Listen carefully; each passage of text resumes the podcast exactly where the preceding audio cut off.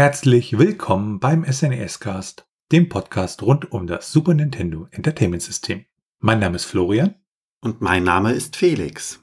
Normalerweise wechselt sich der SNES Cast ja mit seiner Reihenfolge ab. Das heißt, wir besprechen im Normalfall drei Spielefolgen und dann gibt es eine Episode rund um andere Themen wie zum Beispiel Geschichtliches, Hardware oder auch rund um die Community und in diesen Episoden stellen wir dann auch immer die Fragen vor, die uns erreicht haben. Chris hat uns dabei eine Frage gestellt, wie das mit dem Patching damals ablief, denn wenn ein Spiel einen Fehler hat, ist das ja heutzutage so bei Steam und Co, dass das Ganze über die Internetverbindung einfach geupdatet wird und fertig. Früher gab es ja diese Möglichkeit gewissermaßen noch nicht. Und da stellte sich dann die Frage, wie wurde das zu damaligen Zeiten denn geregelt? Ja, die einfache Antwort ist, ähm, man hat halt äh, einfach keine Bugs im Spiel zu haben. Und ähm, ja, die Frage ist, wie hat man das jetzt natürlich realisiert? Ähm, wenn man da nochmal zurückgeht in der Geschichte, da gab es ja dann irgendwann diesen Videogame-Crash. Ähm, das war noch vor dem NES. Und da war halt das Problem, dass die ganzen, ja, für diese damaligen Konsolen und Systeme halt lauter, ja, Schund auf den Markt gebracht wurde und keine Qualität mehr da war und die Leute irgendwann gesagt haben, nee, dann nicht. Und Videospiele dann sozusagen ja durch waren. Und in Amerika und Europa hat Nintendo dann mit dem NES das sogenannte Nintendo Seal of Quality gemacht. Also sie haben halt ja rigide Qualitätsanforderungen gestellt, damit auch nicht wirklich die Spiele auch Qualität haben. Und sie haben auch so Richtlinien eingeführt, dass man halt nur x Spiele pro Jahr von einem Publisher veröffentlichen würde wollen und hat das auch durch technische Maßnahmen entsprechend auch ja umgesetzt, indem zum Beispiel beim NES, dann gab es so einen Lockout-Chip, der halt dafür gesorgt hat, dass man da äh, ja nicht einfach seine eigenen Spiele machen konnte, sondern die halt von Nintendo produziert werden mussten, was die Hardware angeht. Also man hat also auf Qualität geachtet und hat auch die Spiele damals halt wirklich sehr, sehr intensiv getestet, weil bei so einer Cartridge für Super Nintendo, ja, da kann man natürlich keine Updates wirklich nachschieben. Allerdings ähm, gab es durchaus für einige Spiele Patches, wo dann sozusagen später, wenn weitere ROMs produziert wurden, weitere Cartridges produziert wurden, da die neue Softwareversion draufgespielt wurde. Und dann hat man sozusagen ein Spiel in einer Version 1 und in einer Version 1.1. Und daneben gibt es dann auch in der heutigen Zeit auch noch ROM-Hacks, die sozusagen bestimmte Glitches aus Spielen herauspatchen. Zum Beispiel für Secret of Evermore gibt es ein paar Patches, die entsprechende Glitches da herausnehmen. Also grundsätzlich kann man sagen, ja, Patches waren damals schwierig und man hat halt sehr, sehr stark wirklich auf Qualität und auf entsprechende Tests geachtet, um halt ein möglichst einwandfreies Produkt auszuliefern. Eine weitere Frage erreichte uns von Jonas und zwar hat er sich gefragt, wie das Multitap technisch denn funktioniert hatte. Ja, wir erinnern uns, das Multitap ist ähm, ein Adapter, eine sozusagen eine Art Mehrfachsteckdose für den Controllerport gewesen. Und dann kann ich halt äh, mit theoretisch bis zu fünf Spielern oder sogar bis zu acht Spielern, äh, wobei bis zu fünf Spielern waren halt von Nintendo in der entsprechenden Dokumentation und so vorgesehen, spielen. Und ja, wie funktioniert das Ganze jetzt technisch? Da wird äh, ja sogenanntes Multiplexing benutzt. Das heißt, ähm, ja, mehrere Eingangssignale werden zu einem einzigen Signal zusammengefasst. Ja, wenn man sich da mal den Controller anguckt vom Super Nintendo, der hat ja sieben Pins, von denen nutzt er aber im normalen Betrieb nur fünf. Und über diese Pins kann das SNES e jetzt sozusagen das Ganze zusätzlich kontrollieren und kann dann sozusagen die einzelnen Controller-Signale nacheinander auslesen an der Stelle. Und damit kommen wir dann zum heutigen Thema. Es geht diesmal um Zusatzchips, also die Chips in den SNES Cartridges, welche dazu gebaut worden sind, um bestimmte Dinge wie zum Beispiel schnellere Berechnungen möglich zu machen. Und da fangen wir erst einmal mit dem Hintergrund an. Die SNES-CPU ist ja relativ langsam gewesen. Sie bestand aus einem 16-Bit Rico 5A22, Kern mit 3,58 MHz. Bedeutet, bestimmte Dinge sind einfach damals nicht möglich gewesen von der Kapazität her. Um dennoch einige Dinge ja möglich zu machen, wurde dann auf den Datenträger gewissermaßen ausgewichen, denn der hatte eine einzigartige Möglichkeit zur Verfügung. Da die Cartridge ja ein ja, zusätzliches Stück Hardware ist, das an die SNES-Konsole angebunden ist, konnte man entsprechend einen Chip dazu bauen, der dann genutzt werden konnte. Der Vorteil war dann dementsprechend, dass das SNES e ja durchaus leistungsstärker bzw. vielseitiger wurde aufgrund der neuen Funktionen. Das hat sich dann ein wenig ja von der Konkurrenz abgehoben. Als Nachteil wäre dann allerdings zu nennen, dass ja durch den zusätzlichen Aufwand in dem Sinne auch die Cartridge ein wenig teurer geworden ist. Da ja ein Chip in dem Sinne pro Cartridge, also pro Spielserie, wenn man so möchte, mitgeliefert worden ist. Third-Party-Entwicklern stand dann dieser Chip unter anderem auch zur Entwicklung zur Verfügung, sodass sie diese auch in ihren Spielen dann nutzen konnten. Grundsätzlich haben dann diese Zusatzchips auch das Leben des SNES e gewissermaßen verlängert. Und damit kommen wir zur Geschichte. Schon eins der ersten Spiele hatte 1991 den DSP-1 bzw. DSP-1B-Chip drin. Es handelte sich dabei um Pilotwings und 1993 folgte dann Star Fox mit dem Super FX GSU-1 Chip. Das war ein Meilenstein zur damaligen Zeit, denn es konnten dann plötzlich dreidimensionale Polygone erstellt werden und gleichzeitig auch berechnet werden. Und damit kommen wir dann zur Funktionsweise dieser Zusatzchips. Ja, grundsätzlich war es an der Stelle so, dass die Software im ROM dann diese Chips mit nutzen konnte und kommuniziert mit dem Super Nintendo haben sie dabei über 16 zusätzliche Pins an der Cartridge. Wenn man sich mal Super Nintendo Cartridges anguckt, da hat man ja diesen, diesen langen Steg in der Mitte. Und wenn man dann rechts und links noch diese Finnen hat, dann ist das ein Spiel mit einem Zusatzchip, weil darüber sozusagen ja die Kommunikation mit dem Super Nintendo stattfindet. Und damit kommen wir dann zu den einzelnen Chips. Der erste Chip, den wir da haben, ist der CX4-Chip und das ist ein mathematischer Coprozessor. Der wurde von ähm, Capcom benutzt und äh, produziert von Hitachi. Ähm, was der konnte, war so trigonometrische Berechnungen durchführen, mit denen man dann sozusagen äh, ja Wireframe-Effekte oder Rotation berechnen konnte. Und genutzt wurde das zum Beispiel in der Mega Man X-Serie, nämlich im zweiten und dritten Teil. Der Zusatzchip selbst ist dabei mit 20 MHz getaktet und CX4 steht für Capcom Consumer Custom Chip. Damit kommen wir dann zu den DSP-Chips. DSP steht ja allgemein für digitaler Signalprozessor. Und ähm, bei dem Super Nintendo waren das auch äh, Signalprozessoren und die waren dafür da, halt bestimmte ja, Vektorenberechnungen durchzuführen, so Bitmap-Konversationen und die Transformierung von 2D- und 3D-Koordinaten und noch ein paar andere Funktionen, die diese Chips hatten.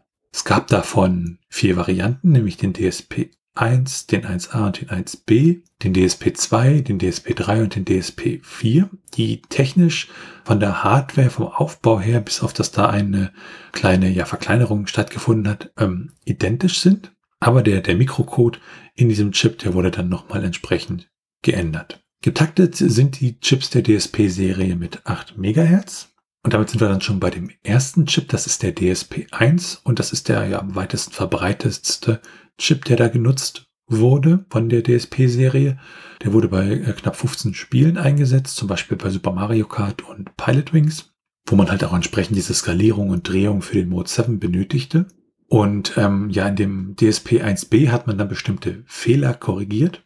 Und ähm, dadurch stürzt bei Pilot Wings das Flugzeug dann in dem Demo-Modus ab, weil man sozusagen das Spiel nicht auf die neue DSP-Version ja, korrigiert hatte. Und das hatten wir auch in der Episode zu Pilot Wings einmal kurz behandelt. Dann haben wir den DSP 2, der wurde nur im Spiel Dungeon Master benutzt und äh, wurde darin benutzt, um die Bitmaps, die im Atari ST-Format vorlagen, ähm, ja, in das äh, Format vom Super Nintendo zu konvertieren. Ansonsten noch für dynamische Skalierung und entsprechende Transparenzeffekte. Der DSP 3 wurde benutzt im Spiel SD Gundam GX ähm, fürs Super Famicom. Und ähm, der wurde dafür benutzt, um halt hier den Computergegner zu berechnen. Ansonsten für ein paar Dekompressionsaufgaben und auch wieder ein bisschen ja, Konvertierung der Grafik, damit das alles so beim Super Nintendo dann landet, wie es da ankommen muss. Und der letzte Chip der Reihe, der DSP4, wurde benutzt im Spiel Top Gear 3000 und der wird dort benutzt, ähm, ja, als Unterstützungschip, um halt die Rennstrecke zu zeichnen, äh, beziehungsweise zu berechnen, vor allem dann, wenn die Strecke so in unterschiedliche Pfade sich aufsplittet. Den nächsten Chip, den wir haben, ist der MX15001 TFC. Das ist ein Chip, der von Megachips entwickelt wurde und zwar für die Nintendo Power Cartridges. Und diese Cartridges, das waren Cartridges, ähm, die bestanden halt aus einem Flash-ROM. Das heißt, ähm, da konnte man in dem Kiosk entsprechende Daten herunterladen. Und dieser Chip war dafür da, ja, die Kommunikation mit dem äh, Kiosk-System zu realisieren. Und er stellte dann auch ein, ja, ein, ein Spielmenü zur Verfügung, um halt die einzelnen Spiele auswählen zu können. Diesen Nintendo Power Service, den gab es ja dabei von 1996 bis 2007 und äh, wurde halt unter anderem für Super Famicom-Titel und später auch für Gameboy-Titel angeboten. Und im Super Nintendo ist halt der MX 15001 TFC dafür zuständig. Der nächste Chip, den wir haben, ist der MSU-1 und der ist ein bisschen besonders, weil das ist ein Chip, den gab es im originalen Super Nintendo nicht, sondern man könnte sagen, das ist eine Community-Erweiterung.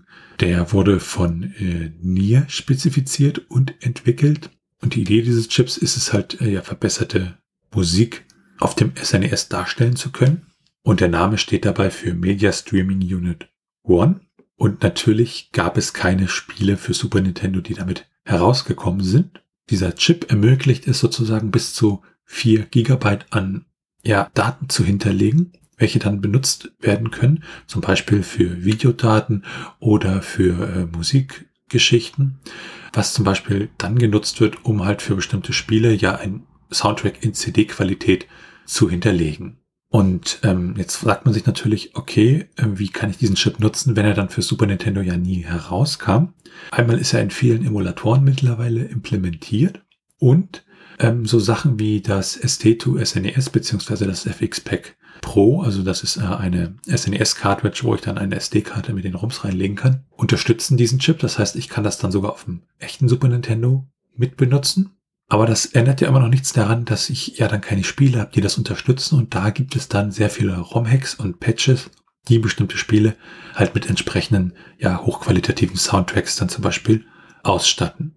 Also unterstützt wird das zum Beispiel von Heige in allen BSNES Forks, SNES äh, 9X und halt dem besagten FX-Pack sowie auf den Mr. FPGA Konsolen. Und was man dann dahinter legt, ist einmal das Spiel, das ROM, was dann halt entsprechend gepatcht ist, die entsprechende Datendatei und äh, dann braucht man noch zum Beispiel die ganzen Audiodateien im entsprechenden Format, um das Ganze nutzen zu können. Also es wäre sozusagen in der Theorie auch möglich, dass man dann eine neue Cartridge herausbringt mit entsprechender Musik, die diesen MSU1-Chip halt in echte Hardware gießt um das dann auf einem ganz gewöhnlichen Super Nintendo als ganz gewöhnliche Cartridge benutzen zu können. Dann haben wir den nächsten Chip, das ist der UBC 1. Und UBC 1 ist ein Chip für Sprite-Manipulation und der wurde nur in einem Spiel benutzt, nämlich in dem Spiel Metal Combat Falcons Revenge. Das ist ein Sequel zu Battle Clash. Und bei diesem Spiel handelt es sich um ein Spiel für ähm, die Superscope, also diese Pistole, mit der man auf dem Bildschirm zielen konnte. Und damit sind wir dann beim nächsten Chip, der Rockwell RC232-4DPL. Und bei diesem Chip handelt es sich um ein Modem nach dem V22 Standard und genutzt wurde das Ganze bei X-Band und X-Band, wie wir auch in der Zubehörfolge zum SNES-Zubehör mal erläutert hatten, ist halt eine Technik, beziehungsweise war eine Art ja Konsolennetzwerk, mit dem man halt online gegen andere Spieler spielen konnte. Das gab es fürs Genesis und das Super SNES und wurde damals von Catapult Entertainment in Cupertino, Kalifornien bereitgestellt. Und in Amerika ist es auch das einzige Modem, was dann offiziell wirklich von Nintendo lizenziert wurde. Und nutzen konnte man das Ganze in den Vereinigten Staaten ab 94, 95. Der nächste Chip ist der S-DD1 und dieser Chip ist ein äh, ja, Chip, der zur Datendekompression benutzt wird und der wurde von Nintendo gemacht und ähm, ja, wurde dafür gebaut, ähm, Daten, die nach dem sogenannten ABS Lossless Entropy Algorithm komprimiert wurden, zu dekomprimieren. Dieser Algorithmus wurde von Rico entwickelt, also die, die auch die CPU für Super Nintendo entwickelt haben. Und genutzt wird das für Spiele, bei denen halt wirklich unglaublich viele Sprites und entsprechende Sprite-Daten komprimiert werden. Und ähm, diese können halt mit diesem Zusatzchip dynamisch dekomprimiert werden und dann direkt an die PPU des Super Nintendos gegeben werden. Und der Chip hat dabei sozusagen zwischen der CPU und dem Spielraum ja so ein bisschen über den Bus das Ganze gemanagt. Und ähm, während der Chip Daten dekomprimiert hatte, konnten trotzdem über die CPU andere Sachen gemacht werden und man hatte dann eine gewisse Art ja, Parallelität, die dann halt entsprechend genutzt werden konnte. Es gab effektiv allerdings nur zwei Spiele, die diesen Chip genutzt haben, nämlich einmal Star Ocean und ähm, Street Fighter Alpha 2. Und ähm, wer sich wundert, wenn man früher versucht hat, irgendwie Star Ocean zu spielen und dann sogenannte Graphic Packs benötigt, das hatte den Grund, dass man die Funktionsweise dieses Chips lange Zeit halt nicht richtig äh, ja, nachbilden konnte und den Kompressionsalgorithmus noch nicht richtig nachbilden konnte, beziehungsweise noch nicht rausgefunden hatte, wie der funktionierte. Und ähm, dadurch äh, war diese Emulation halt nicht sonderlich gut. Mittlerweile ist das Gott sei Dank dann auch kein Problem mehr. Der nächste Chip ist der S-RTC und hier sieht man schon, steckt im Namen eigentlich schon drin, was das ist. Das ist nämlich eine sogenannte Real-Time Clock. Eine Real-Time Clock ist eine Uhr, die halt verbaut ist, die auch wenn der Strom eher aus ist, also die Cartridge einfach nur rumliegt, trotzdem weiterläuft. Also wenn ich das Spiel um 10 Uhr morgens rausmache und um 16 Uhr nachmittags wieder reinmache, weiß das Spiel, dass es 16 Uhr nachmittags ist. Und genutzt wurde dieser Chip in einem Spiel, nämlich in Daikaiju Monogatari 2. Der nächste Chip, den wir haben, ist von Sharp und das ist der LR35902.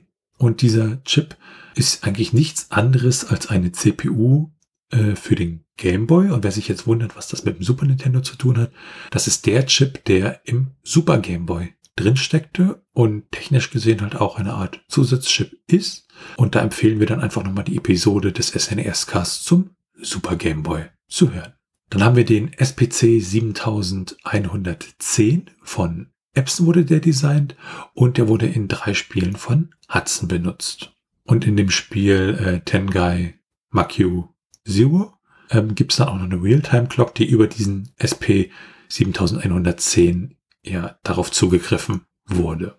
Dann haben wir eine ganze Serie von Chips, nämlich die sogenannte ST-Serie. Und ähm, das sind äh, Chips, die wurden von der SETA Corporation benutzt, hauptsächlich ähm, für ja, Berechnung der künstlichen Intelligenz, also für den Gegner. Da haben wir den ST010 und der wurde benutzt für die Gegnerautos im Spiel F1 Race of Champions 2. Und ähm, ja, effektiv steckt da eine CPU von NEC drin, nämlich die MicroPD 96050 und getaktet ist dieser Chip mit 10 MHz. Dann haben wir den ST011, auch der wurde wieder für künstliche Intelligenz benutzt, nämlich für das äh, Shogi-Spiel, also eine Art, ja, man nennt das immer japanisches Schach, ähm, für das Spiel Hayasashi Nidan Morita Shogi. Und ähm, auch hier steckt wieder eine NEC-CPU drin, die gleiche wie beim ST010, allerdings ist die hier getaktet mit 15 MHz. Der nächste Chip der Serie ist der ST018 und der wurde auch wieder für die ja, Funktionalität künstlicher Intelligenz benutzt im Spiel ähm, Hayasashi Nidan Morita Shogi 2. Und der ist getaktet mit 21,47 MHz. Und es handelt sich dabei um ein ARM V3-Prozessor, ein 32-Bit-Prozessor. Und das ist, glaube ich, auch einer der wenigen Chips, die zum Beispiel beim FX-Pack nicht unterstützt werden, weil die Emulation dafür halt einfach ja, zu viel Leistung frisst, die der FPGA, das FPGA-Board darunter entsprechend nicht liefern kann. Dann haben wir einen Chip, der wieder relativ bekannt ist. Das ist der Super Accelerator One Chip. Und dieser Chip wurde in 34 Super Nintendo Spielen benutzt, unter anderem bei äh, Super Mario RPG Legend of the Seven Stars. Und da steckt ein, ein Prozessor drin, basierend auf dem 65C816. Also von der Hardware-Historie auch wie die 5A22 äh, CPU im Super Nintendo.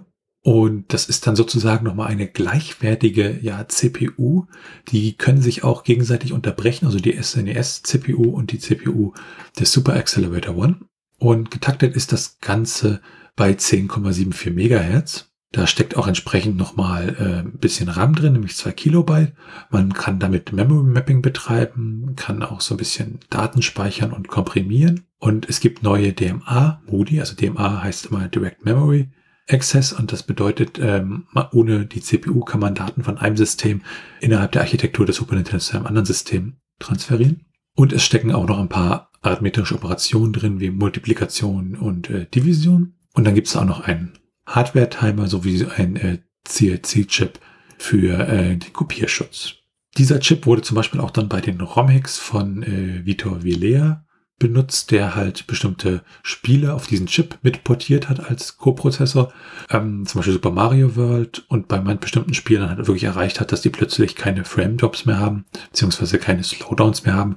Und ähm, ja, da diese Spiele wirklich sehr beschleunigt hat, was halt heutzutage geht, weil wir ja das ROM dann einfach in den Emulator packen können und der unterstützt ja diesen Super Accelerator 1 Prozessor als Zusatzchip und äh, dann können wir natürlich auch alte ROMs sozusagen ja umbauen auf diesen Chip. Einer der bekanntesten, wenn nicht sogar der bekannteste Chip ist der Super FX Chip und ähm, das ist ein Chip, der wird halt hauptsächlich mit 2D und 3D Grafik in Verbindung gebracht und der wurde entwickelt von Argonaut Games. Die haben wir damals mit Nintendo zusammen in Kooperation Star Fox entwickelt. Und äh, damit war es halt möglich, in Star Fox dann 3D-Polygone zu rendern und zu berechnen. Ursprünglich sollte der Chip äh, Mathematical Argonaut Rotation and Input-Output Chip heißen, was äh, für Mario steht. Das war dann einer der Namen neben dem Super Mario FX. Das war auch einer der Codenamen. Und dieser Chip hat relativ hohe Herstellungskosten gehabt und war auch in der Entwicklung nicht ganz einfach. Das heißt, es gibt auch relativ wenig Spiele, die ähm, diesen Chip dann benutzt haben, weil sie es doch wirklich sehr, sehr teuer gemacht haben, das Spiel. Ursprünglich, ist ganz interessant, sollte dieser Chip eigentlich fürs NES entwickelt werden. Und so von der Programmierung her ist das Ganze ja wie so eine Art ähm, ja, Grafikkarte, die halt Polygone in einen Framebuffer zeichnet und dann geht das Ganze da weiter, weil dieser Framebuffer, der wird sozusagen dann ja über diesen Direct Memory Access Richtung Videospeicher geschoben. Die erste Version davon war getaktet mit äh, 21,4 Megahertz, aber intern waren das dann trotzdem nur 10,7 Megahertz. Und äh, weil da so da wurde nochmal das, das, das sogenannte Clock Speed ja, halbiert und damit kam man dann auf diese 10,7 Megahertz. Und später gab es dann auch eine weitere Revision, die konnte dann wirklich die vollen 21 Megahertz erreichen. Der Befehlssatz ist bei allen Revisionen der gleiche, nur die Pins sind teilweise anders belegt. Zum Beispiel dann der GSU 2, der hatte dann mehr Pins nach außen hin zur Verfügung, die für die Adressierung äh, ja genutzt werden konnten. Und bei Star Fox, äh, wie erwähnt, wurde das Ganze dann für die 3D-Polygone benutzt. Aber bei anderen Spielen, wie zum Beispiel Super Mario 2 Yoshi's Island, wurde das dann so für Effekte wie die Sprite-Skalierung und das Stretching benutzt. Dann die Frage, in welchen Spielen wurden diese Chips eigentlich benutzt? Und das sind schon einige gewesen. Also es fängt an mit äh, Pilot Wings, wo der DSP 1 benutzt wurde von 1991. Super Mario Kart haben wir auch den DSP 1 drin. Dann haben wir von FTL Games aus dem Jahr 1992 ja das Spiel Dungeon Master, wo dieser DSP 2 drin steckte. Also der DSP-Chip, der steckte wirklich in sehr, sehr vielen Chips drin, zum Beispiel auch in Balls äh, 3D aus dem Jahr 1994 ähm, von äh, Genki. Der Super Accelerator Chip, der steckte auch in sehr, sehr vielen Spielen drin, verhältnismäßig, also zum Beispiel in PGA Tour 96. Und der Super FX Chip neben Star Fox steckte dann unter anderem in Spielen wie Vortex, Dirt Racer, Stunt Race FX und äh, Wild Tracks drin. Die zweite Revision dieses Super FX-Chips, nämlich der GSU 2, steckte im Spiel Doom unter anderem drin und wie wir gerade gesagt hatten, in Super Mario World 2 Yoshi's Island und auch im Spiel Winter Gold. Und dann gab es noch ein Spiel, das nannte sich FX Sky, da sollte der auch drin stecken, allerdings wurde dieses Spiel gecancelt. Bei den gecancelten Spielen gab es auch noch andere Spiele, die den Super FX-Chip in irgendeiner Form benutzt haben, nämlich unter anderem Transformers, Comanche, Star Fox 2, wobei das ja jetzt äh, dank dem, ja, der SNES Classic Edition dann auch entsprechend benutzt wurde.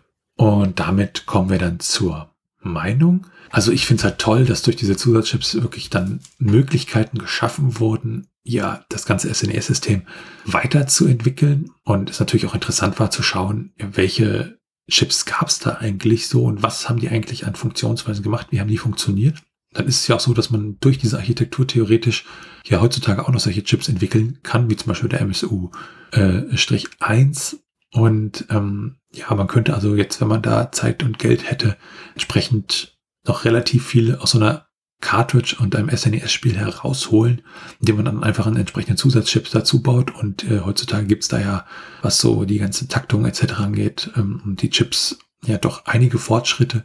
Also mich würde mal interessieren, wie wirklich ein Spiel aussehe, wenn man da heute sagt, okay, wir nutzen das Super Nintendo und bauen uns da aber noch einen kleinen Zusatzchip dazu, der halt entsprechend Wumms hat und ja aus dem Super Nintendo nochmal richtig äh, das Maximum rauskitzelt und man da wirklich alle Register zieht, wie man so schön sagt.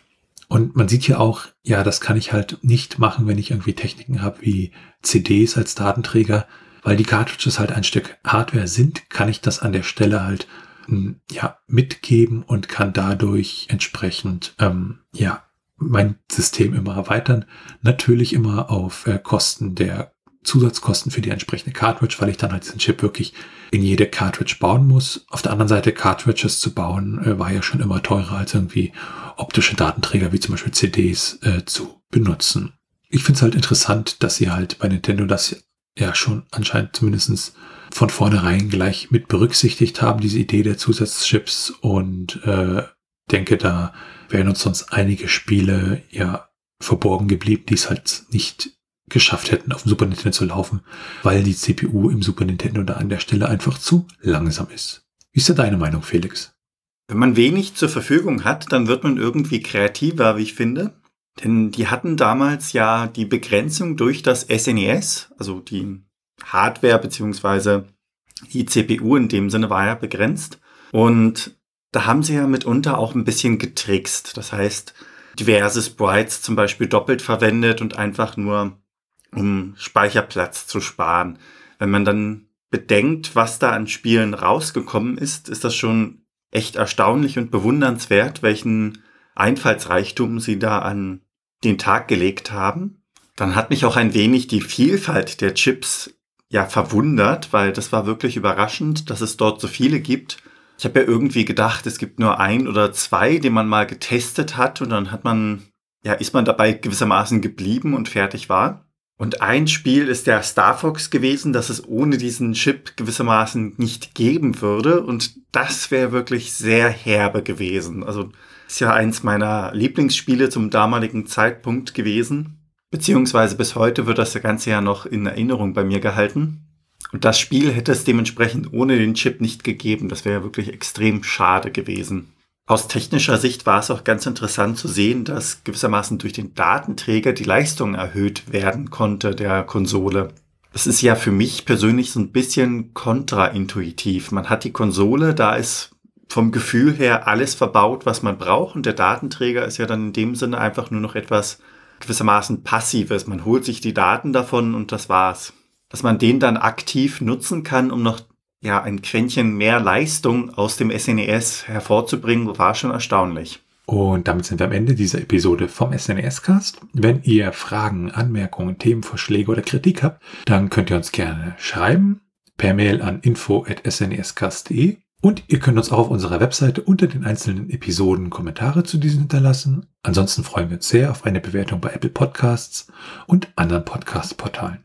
Natürlich könnt ihr uns auch persönlich empfehlen. Ihr könnt uns auf Steady unterstützen. Da freuen wir uns drüber und es hilft uns, diesen Podcast zu machen. Und für alle, die uns bisher dort unterstützen, an dieser Stelle nochmal ein ganz, ganz großes Dankeschön von uns beiden. Alles weitere dazu und rund um den Podcast, wie zum Beispiel den Link zu unserem Community Hub oder unserem Discord-Server, sowie unseren Social-Media-Präsenzen auf Mastodon und Twitter, findet ihr unter snescast.de. Tschüssi. Ciao.